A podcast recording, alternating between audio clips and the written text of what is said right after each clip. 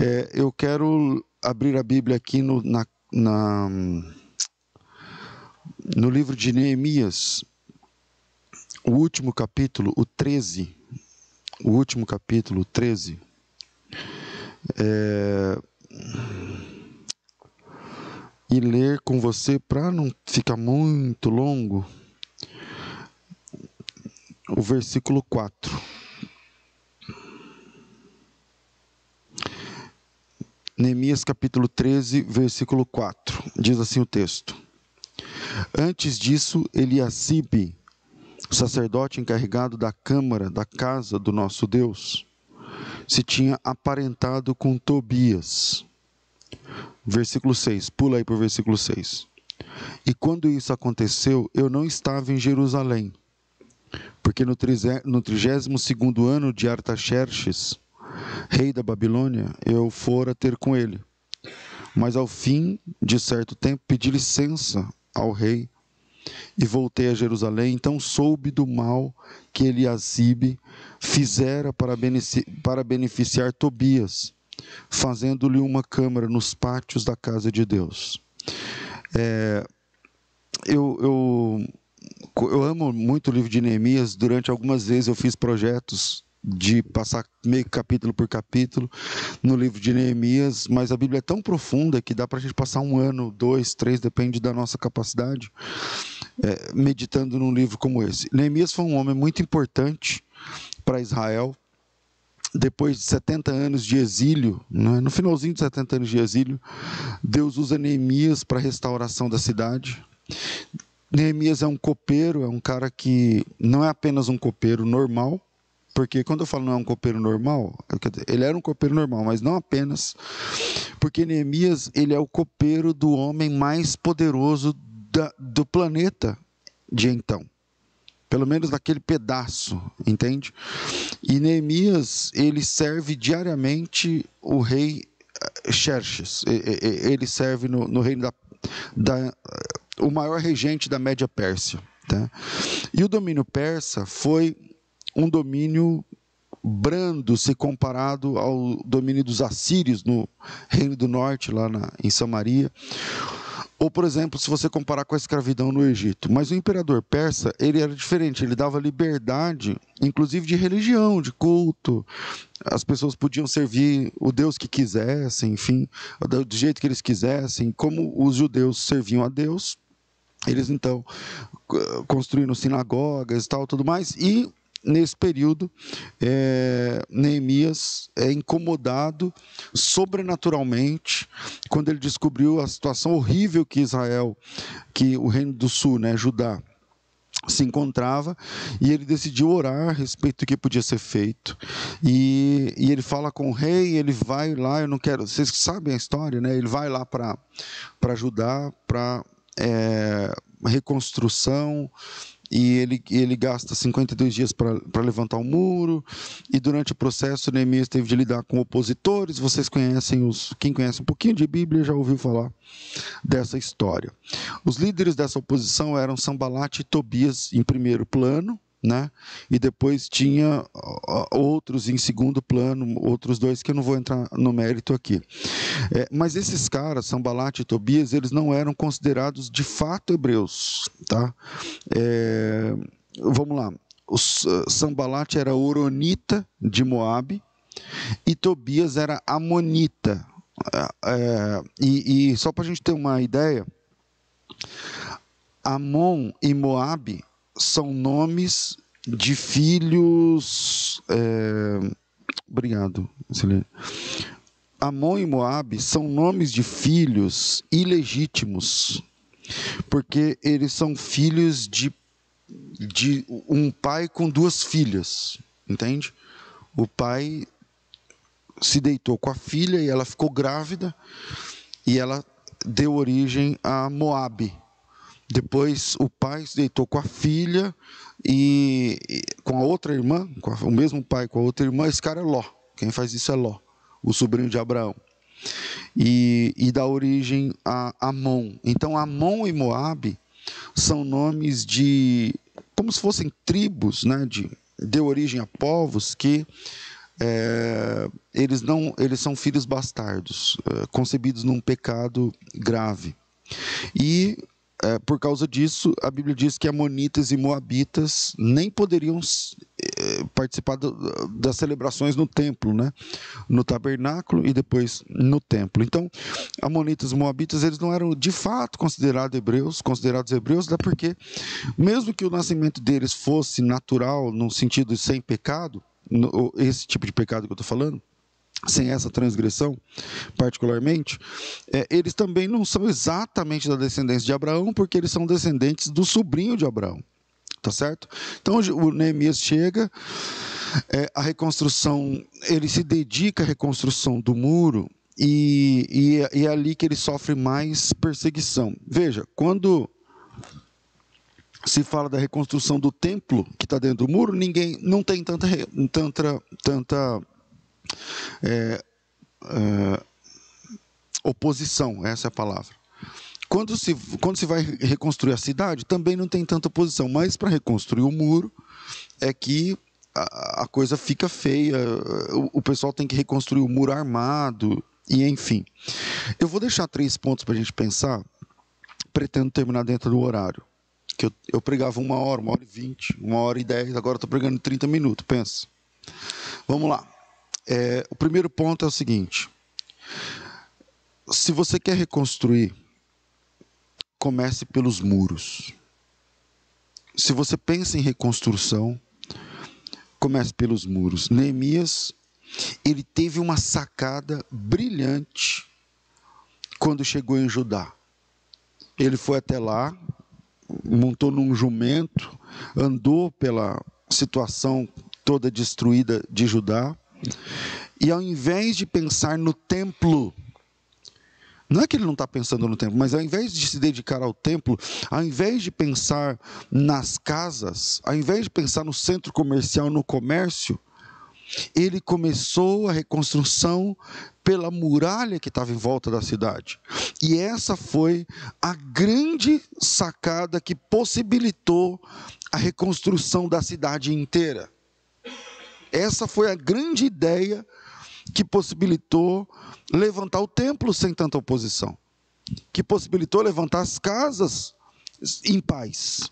Porque primeiro ele levantou os muros. E nós estamos diante de um princípio extraordinário aqui. Maravilhoso aqui. Se eu estou falando com pessoas que precisam reconstruir, a ideia é comece pelo muro. Comece pela muralha, comece levantando paredes fortes em volta de tudo que precisa ser refeito.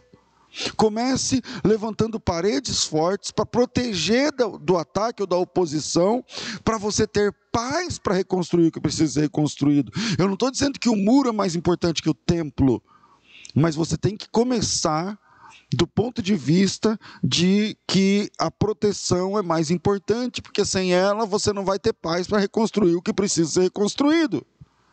Sem proteção, você estará sempre vulnerável ao ataque dos inimigos da obra de Deus, e é nisso que o Neemias pensa. Todo homem que abraça a fé em Cristo, o apóstolo Paulo a Timóteo diz que todos aqueles que desejam viver piamente em Cristo padecerão perseguições. Tem um versículo assim. Eu não lembro de cabeça, mas Timóteo alguma coisa.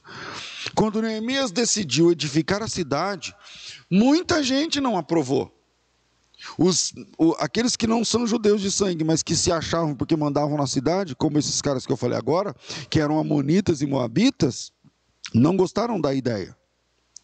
E é impressionante, mesmo quando se trata de uma coisa boa, é impressionante como se levantam pessoas contra.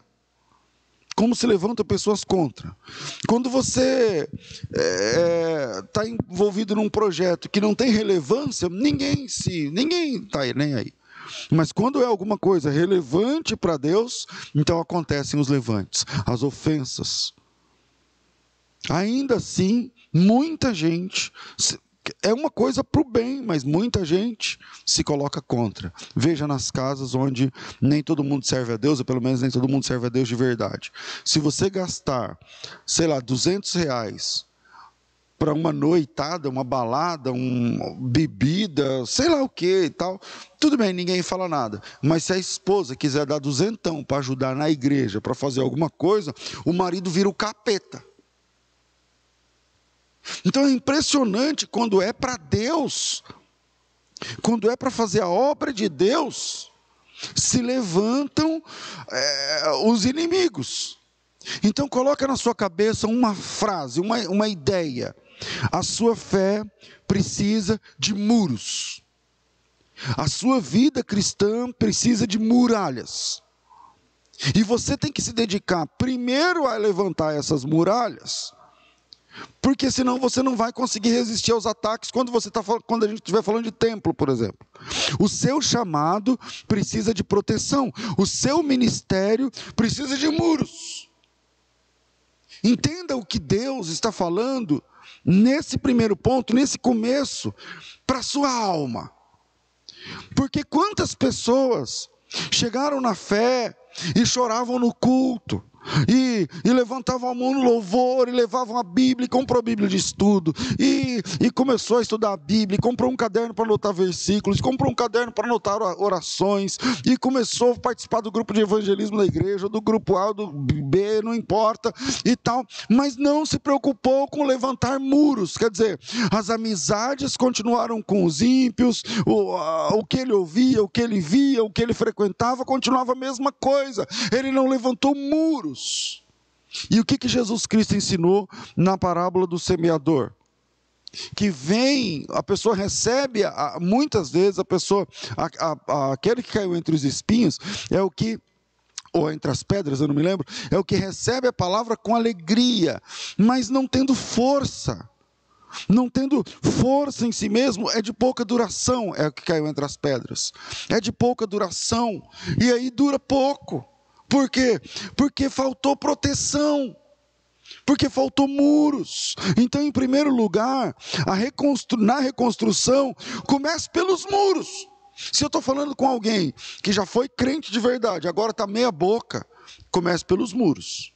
Comece pelos muros, senão não vai funcionar. Dedique-se agora a levantar esses muros que vão proteger a sua vulnerabilidade que vai permitir que seu ministério aconteça com a desenvoltura que Deus planejou, mas que se você não parar tudo e falar assim, beleza, eu entendi o princípio por trás dessa mensagem, pastor, muros, eu preciso de muros, porque senão a minha fé vai ser atacada. Muros, eu preciso de muros, porque senão meu ministério vai estar comprometido. Muros, eu preciso de uma muralha, porque senão eu não vou ter paz lá dentro. Então, primeiro, se você precisa reconstruir, comece pelos muros. Comece pelos muros. são eles que vão te dar segurança na sua fé. São eles que vão te dar segurança. Nos Eu vou numa pausa aqui abrir um parênteses aqui para falar de uma questão da mitologia grega. Na mitologia grega, as sereias elas eram tidas como demônios, como, como espíritos que enfeitiçavam os navegantes. Através, os caras passavam tipo seis, sete, oito meses na, no mar navegando. E e, elas, o canto das sereias, ele, isso é mitologia, não aconteceu de verdade. Mas o canto das sereias dentro dessa mitologia, dessas peças da mitologia, eles enfeitiçavam os navegantes. Então elas, como se elas ficassem nas pedras cantando, e eles iam e, e batiam com os navios nas pedras e, e acabaram naufragando e eram depois devoradas por esses seres aí míticos.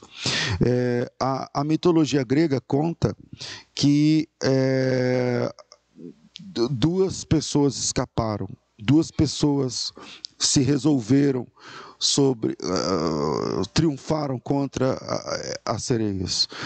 Um deles era era, deixa eu me lembrar, que era o deus da poesia, não me lembro agora o nome dele, mas tinha lá um deus da, da poesia que ele quando estava passando pela segunda mitologia, passando pelo canto das sereias, ele compôs uma música mais bonita, mais tocante do que a delas e o pessoal não foi não foi levado.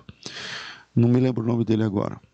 E e o outro deles parece-me que Orfeu, que ele não era um deus, não era um, não era um ser importante, era um homem. E, e, ele, e ele se resolveu, ele era o capitão de um navio, e ele disse o seguinte: é, tapem os meus ouvidos com cera e me amarrem no mastro do navio, porque quando, quando nós passarmos pelas sereias, mesmo que eu grite, mesmo que eu dê ordens para voltar, mesmo que eu enlouqueça, não deem ouvidos ao que eu estiver falando. E aí, ele não ouvindo o canto das sereias, ele passou. Eu estou falando de muros. Às vezes, o que a gente precisa é de amigos que nos amarrem em alguns momentos da vida para a gente não cair no canto das sereias, por exemplo, se me faça entender. Então, dedique esse tempo agora a levantar esse muro que vai proteger as suas vulnerabilidades, que vai permitir que o seu ministério aconteça com a desenvoltura que Deus planejou. Então, pare tudo e dedique-se a levantar muros. Estamos na época de redes sociais, de vida, de quarentena em casa, mas atividades nas redes sociais. Muros. Dê mais atenção aos muros que precisam ser construídos. Preocupe-se mais com o que Deus pensa do que com o que as pessoas acham. Ah, pastor, mas às vezes eu vou ser tido como quadrado. Eu entendi o que o senhor falou sobre o muro, mas aí eu vou, aí eu, as pessoas vão. Então, trabalhe para que a vontade de Deus seja mais importante para você do que a sua popularidade. A vontade de Deus tem que ser mais importante para você do que o que as pessoas pensam de você. O que Deus pensa é mais importante. Deus, quando te chamou para o, o reino, Ele não te chamou para vencer um concurso de popularidade. Você precisa de muros. Você precisa de muros. Na realidade, todo crente de verdade passa por perseguições. Quem é que não passa? Todo crente de verdade passa por perseguições, e se não passar, não é crente de verdade. E infelizmente, muitos têm sucumbido, têm caído, têm se prostrado diante dos opositores da obra de Deus, e isso acontece com mais facilidade quando você não, tá, não tem Jesus como amigo, quando você não tem muros em volta do seu ministério, em volta do seu chamado. A realidade é que os muros não servem apenas para me proteger de ataques, mas também para evitar que eu me perca durante a minha missão. Tem um hino da harpa que eu gosto muito, que tem uma, uma parte que fala o seguinte: Levou minhas dores todas, as mágoas lhe entreguei, minha fortaleza é na tentação. Deixei por ele tudo, os ídolos queimei. Ele me conserva santo coração. Que o mundo me abandone, persiga o tentador. Jesus me me guarda até da vida o fim. Dos vales é o lírio, a estrela da manhã, o escolhido dos milhares para mim. Consolador amado, meu protetor do mal, solicitude minha toma-se. Dos vales é o lírio, a estrela da manhã, o escolhido dos milhares para mim. Não desampara nunca, nem me abandonará, se fiel e obediente eu viver. O muro é de fogo que me protegerá, até que venha a mim o tempo de morrer. E aí vai, e aos céus então voando, sua glória eu verei verei. Não lembro tudo onde a dor e a morte nunca vem. Dos vales é o lírio, a estrela da manhã, o escolhido dos milhares para mim. Você quer reconstruir? Você quer uma vida cristã com alta qualidade? Você quer ser um chamado, mas ter alta performance no seu chamado? Comece pelos muros. Comece pelos muros. Essa é a ideia. Segundo lugar, não deixe que o inimigo entre no seu templo. Quando eu falo seu templo, veja, No Novo Testamento, o templo não é mais o lugar onde as pessoas vão, mas o templo é o que elas se tornam, entende? Então, não deixe que o inimigo entre no seu templo, no templo que você se tornou. Porque na nova aliança, a casa de Deus somos nós. E quando buscamos restaurar esse templo, quando buscamos servir com excelência e dar prioridade a Deus no templo que somos nós, então os levantes vão acontecer.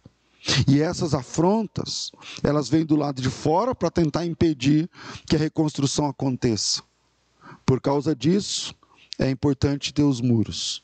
E por causa disso, veja, a gente ora, a gente lê a Bíblia, a gente congrega, a gente aconselha, a gente olha para Cristo, mas também a gente tem que tomar cuidado para perceber se o inimigo não entrou dentro do templo. Porque veja só, no texto que nós lemos, o texto que nós lemos é Neemias 13. E Neemias 13, o versículo de número. É, vamos lá. Eu vou começar do 1. A gente, a gente leu do 4, mas uh, vamos lá. Naquele dia se leu para o povo, no livro de Moisés, no livro da lei, e achou-se escrito que Amonitas e Moabitas não entrassem jamais na congregação de Deus. Veja, a Bíblia estava dizendo que nem Amonitas nem Moabitas jamais podiam entrar na congregação de Deus. E aí, o versículo 4 diz o seguinte: antes disso, antes dessa leitura, Eliacibe, esse cara aqui, ele é sacerdote, tá certo? Ele é sacerdote. É, a Bíblia diz que ele tinha se aparentado com Tobias. Lembra que tem dois opositores principais? Então tem Tobias e o outro é Sambalate, obrigado. Sambalate e Tobias. O Eliacibe, que é o sacerdote, ele virou parente do, do cara. Eu não sei se a filha de um casou com a filha do outro. Eu não sei se. O, parece que o próprio Tobias se casou com a filha do cara, do sacerdote. E agora nós temos um opositor, né? Um opositor que virou parente do sacerdote. Isso significa que agora o Tobias vai regularmente na casa do cara. Isso significa que o opositor agora entra no banheiro abre a geladeira. Não tinha geladeira, tudo bem, mas só para a gente entender. Que o Tobias agora tem acesso livre à casa do sacerdote, quer dizer, o inimigo frequenta livremente a casa. Você está entendendo? Tobias, o opositor, agora tem lugar garantido na casa do próprio sacerdote. E o que temos a fazer? Eu estou falando como pastor, como igreja, o que temos para fazer se na sua própria casa você recebe opositores, o que, que o pastor vai fazer? Aconselhar. Aí a gente aconselha domingo, mas o opositor está na sua casa segunda, terça, quarta, quinta, sexta. Está de brincadeira? Quer dizer, o que dá para fazer? A gente canta, a gente louva a Deus e tal, mas quando chega em casa o opositor está lá. E quando eu falo opositor, não estou falando do teu pai, da tua mãe. Eu estou falando espiritualmente o que a igreja pode fazer quando em sua própria casa Deus não é honrado. O que, o que o ministério, a igreja cristã pode fazer é quando dentro das suas paredes o inimigo entra e senta, o inimigo é convidado. O inimigo tem lugar de destaque, de honra. O que um pastor pode fazer aqui fora, se lá dentro o opositor tem um lugar fixo garantido? Não dá para fazer nada. Então você chega aqui, aí, pastor, não consigo, fumei de novo, usei droga de novo. Oh, meu irmão, vamos orar e tal, vai por aqui, vai por ali. Faz... Aí você chega na sua casa, a maconha está escondida dentro. Uma vez eu tratei um casal que a, o cara que usava droga e a mulher separaram, não virou, não deu certo. Não deu certo com filho, que aí cresce sem pai, veja onde vai chegar. E aí, não, pastor, agora está uma benção, agora estou e não sei o que tal. No outro dia, a irmã, a esposa, chegou na minha sala, no meu, no meu escritório, e, e falou para mim, pastor, aqui, ó, isso aqui é maconha, estava dentro da tomada, sabe, a tomada, o cara tem dois parafusos, ele tirava um, virava assim, colocava na caixinha do fio ali, a maconha, fechava a tomada do banheiro. Aí, aí eu chamei o cara, ele era meu funcionário, esse cara. Chamei o cara e falei assim: você é um maldito, você está de brincadeira, bicho. A gente ora, a gente aconselha, a gente chora, a gente abraça, a gente estende a mão financeiramente, espiritualmente, a gente e tal. E você você está de brincadeira. Então o que a igreja pode fazer quando na sua casa Deus não é honrado? O que um pastor pode fazer em meia hora, como eu estou pregando aqui em meia hora, se lá dentro o opositor tem lugar de destaque? Essa é a situação que Neemias encontra. Eu levantei o muro, nós reconstruímos, nós, nós fizemos o templo, nós dedicamos a Deus, nós lemos a Bíblia, mas aí o sacerdote vai lá e vira parente do cara, que agora o cara vem, senta na mesa, come, ri, conta piada. E essa é a situação de muita gente, acolhendo o inimigo dentro das suas paredes. E eu não estou falando do seu genro, do seu marido, do seu filho, eu estou falando espiritualmente. Nem todo mundo talvez entenderá, eu estou falando espiritualmente. Entenda. E essa é a situação de muita gente que recebeu o inimigo dentro do seu território, que se aparentou com o opositor, e eu não estou falando de casar, eu estou falando de espiritualmente se aliançar com quem odeia a obra de Deus e estão dando lugar de destaque àqueles que odeiam Deus.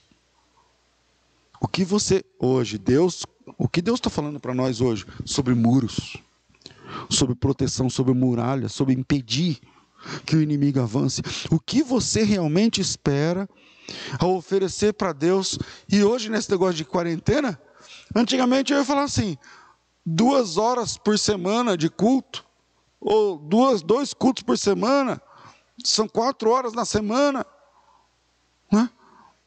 sei lá, pô, isso no mês. Você tem aí oito, dez horas no mês, louvando a Deus, e no fim você tem o tempo todo exposto ao opositor, permitindo que o opositor reine em sua intimidade. No resto, não dá, é uma conta que não fecha. Terceiro, e aí a gente conclui: não seja educado com o invasor. Não seja educado com o invasor. Ah, bom, vamos lá. O cara se aparentou com Tobias. Então o Tobias ficava indo na casa do sacerdote, aí, tudo bem, almoçando, jantando, dormindo, não sei o quê. Ok. O Neemias viajou. O Neemias foi para para Pérsia, para Babilônia, lá para a Mesopotâmia, a serviço, porque nós estamos falando de uma viagem de mil quilômetros, mas mil quilômetros hoje são, sei lá, como 10, 12 horas de viagem, mas na época Mil quilômetros eram semanas viajando. Não é? E aí o Neemias viaja no lombo desconfortável aí dos animais e tal. E aí, quando o Neemias está lá longe, o Tobias, que não é bobo nem nada, ele se muda para dentro do templo. O templo, nas dependências do templo no pátio, tinham câmaras. Tinham câmaras. E aí eu leio para vocês o texto que diz exatamente isso, que é o versículo 5 é, que a gente não leu. Eu vou ler o 4 e o 5. Antes disso, Eliasib, sacerdote encarregado da câmara, encarregado da câmara da casa do nosso Deus, veja, o sacerdote que permitiu que a filha se casasse com o cara, era o encarregado da câmara da casa de Deus. E fizeram é, e, te, e, ele se aparentou com Tobias e fizera para este uma câmara grande, a mesma câmara onde antes se depositavam as ofertas, os manjares, o incenso, os utensílios, os dízimos dos cereais, do vinho, do azeite, que se ordenaram para os levitas, para os cantores, como contribuições para os sacerdotes. E quando isso aconteceu, segundo Neemias, eu não estava em Jerusalém porque no 32 ano do rei eu estava na Babilônia e tal, tudo mais. E eu não, versículo 7, e eu não soube do mal que Eliacibe fizera para beneficiar Tobias, fazendo-lhe uma câmara nos pátios da casa de Deus. Segue o texto. E isso me indignou muito, de tal a tal ponto que eu atirei todos os móveis da casa de Tobias para fora da câmara. Então ordenei que se purificassem as câmaras e tornei a trazer para ali os utensílios da casa de Deus. O que está acontecendo? O cara casou com a filha do sacerdote. E quando ele casou com a filha do sacerdote, vem morar aqui. E no templo ele fez câmaras, tirou o dízimo, tirou os utensílios, tirou o vinho, tirou o azeite, tirou os cereais e falou para ele: mora aqui dentro. Dá para fazer banheiro, dá para fazer dependências, um, é um lugar legal para você. E Neemias, quando chega de viagem, ele fica sabendo o que aconteceu. Ele fica sabendo o que aconteceu. E esse é o nosso último ponto. Não seja educado com o invasor. Sabe o que Neemias fez quando ele chegou de viagem? Ele chegou cansado e falaram: Está sabendo o que está acontecendo? O cara está morando dentro do templo. O Neemias falou assim: Tá, não. Tava. Ele estava. Porque a partir de. Não é hoje, não é a partir de hoje, é a partir de agora. O Neemias foi lá e, sem cerimônias, entrou dentro da, da câmara onde o Tobias estava alojado e colocou tudo para fora. Veja só. Alguns podem pensar sobre a falta de respeito que isso foi falta de respeito. Porque nós vivemos o tempo do politicamente correto. Tem hora que você não pode falar que o cara é preto, tem que falar que é negro. Tem hora que não é mais negro, tem que falar que ele é afrodescendente. Tem hora que. Porque senão você vai magoar o cara. Porque senão você, você vê um, uma marmota, duas meninas se engalfinhando na sua frente no, no trem, no metrô, e você não pode discordar, porque se você discordar, você vai preso porque você vai ferir e tal. Então veja, veja só. Alguns vão pensar que foi falta de respeito que Neemias fez. Outros podem argumentar sobre a falta de educação. Nossa, mas não deu uma liminar, mas não deu um prazo, não falou para ele arrumar. Mas a verdade é a seguinte: se o inimigo se aninhou, aninhou, manja, se fez um ninho lá, dentro do templo, não dá para ser educado. Não dá para falar, eu vou contar até três. Não dá para falar, eu te dou 24 horas. Não dá para falar, você tem 30 dias. Não dá. Não dá para ser educado quando o inimigo fez o ninho no templo de Deus. Jesus Cristo é o estereótipo, na minha opinião, do que há de mais meigo, de mais doce, de mais paciente da humanidade. Ele, ele, ele abraça crianças, ele tem paciência, mas quando ele chegou no templo e percebeu que estava tomado de vendedores e de cambistas, ele não propôs um debate. Ele não disse, ah, vamos debater sobre o assunto, vamos. Não, ele pegou um chicote e ele expulsou todo mundo de lá, aos berros. Você entende o princípio que está por trás dessa ação? Você viu o que Jesus fez? Você entendeu o que Neemias fez? Não tem como ser educado quando a sua salvação está em jogo. Não tem como ser bonzinho quando o templo está tomado. Você precisa tomar decisões radicais. Você precisa de medidas drásticas. Foi isso que Jesus fez. Tobias viu que perder para a restauração era um mau negócio e ele viu que não tinha mais jeito. Ele viu que não adiantava mais criticar. Ele viu que não adiantava mais difamar. Ele viu que não adiantava mais falar mal. Ele viu que não adiantava mais, então ele mudou de estratégia. Ele casou com a filha do sacerdote. Ele conseguiu se aparentar com o sacerdote, que era quem presidia. E aos poucos foi entrando. Aos poucos foi entrando, aos poucos foi indo, até que estava instalado confortavelmente nas câmaras do templo, do templo que ele falava mal do templo que ele se levantou contra, do templo que ele era um dos mais aguerridos opositores durante enquanto as paredes eram levantadas. E agora ele não precisa mais se opor, porque ele está dentro. Agora, veja que o inimigo é assim. Agora ele está dentro. Até quando você vai andar? Eu estou falando que você é o templo, com o inimigo alojado dentro. Até quando? que o Espírito Santo lhe dê a capacidade de se indignar, de dar um tapa na mesa e de dizer chega quando o assunto é a sua vida espiritual. Eu queria fazer uma oração junto com você. Curva sua cabeça. Pai, em nome de Jesus Cristo, nosso Salvador eterno, nós queremos nos aconselhar contigo, Senhor. Porque enquanto essa palavra era exposta, enquanto o teu evangelho era pregado, agora nesses minutos, enquanto a tua palavra era dita, nossos corações estavam traduzindo o seu Espírito Santo nos nossos corações traduzia o que essas palavras têm a ver com cada ouvinte. O que essas palavras significam para esse homem e para essa mulher que, tá, que ouviu essa palavra. O teu Espírito Santo, que só Ele pode fazer isso, traduzia o que dessa mensagem tem a ver com cada ouvinte. E nós entendemos a nossa parte.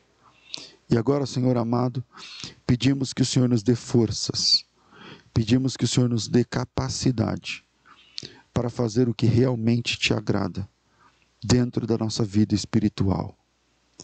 Em nome de Jesus, que eu e que os meus irmãos, aqueles que estão acompanhando essa mensagem, que cada um de nós possa diante do Senhor ousar, que cada um de nós possa diante do Senhor resolver a nossa vida espiritual de um jeito que glorifique o teu nome, porque ele é santo. Em nome de Jesus Cristo, nosso irmão e nosso Salvador. Nele oramos agradecidos. Amém.